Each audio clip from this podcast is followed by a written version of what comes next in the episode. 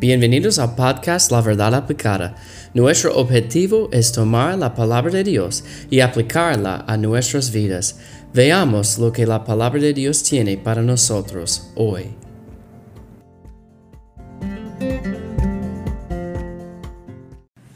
Dios les bendiga. Gracias por escuchar el verdad o el podcast La Verdad Aplicada. Estamos hablando de quitando los pensamientos negativos. Antes de que pensar en las cosas correctas, vamos a sacar las cosas negativas. Bueno, debemos hacer los dos al mismo momento, porque va a pasar entrando pensamientos negativos en nuestras vidas. Vimos que tenemos que quitar la ansiedad, tenemos que quitar el temor, y hoy vamos a hablar de la importancia de llevar cautivo todo pensamiento a la obediencia a Cristo.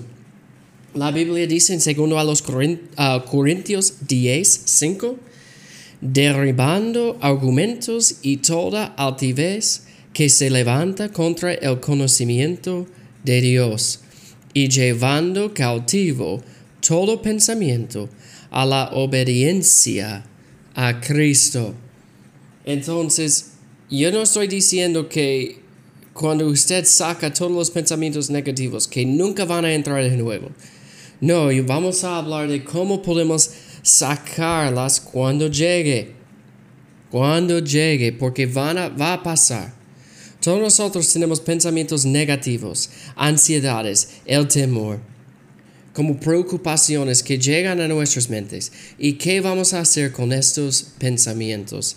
La, Biblia dice derribando argumentos y toda altivez que se levanta contra el conocimiento de Dios. Sabemos lo que es correcto a través de qué? A través de la palabra de Dios.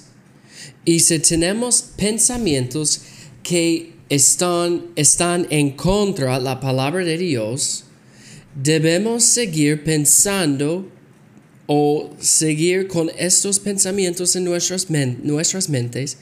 Por supuesto que no. Vamos a sacarlas, vamos a quitarlas. Dice, derribando. Vamos a derribarlas o derribarlos.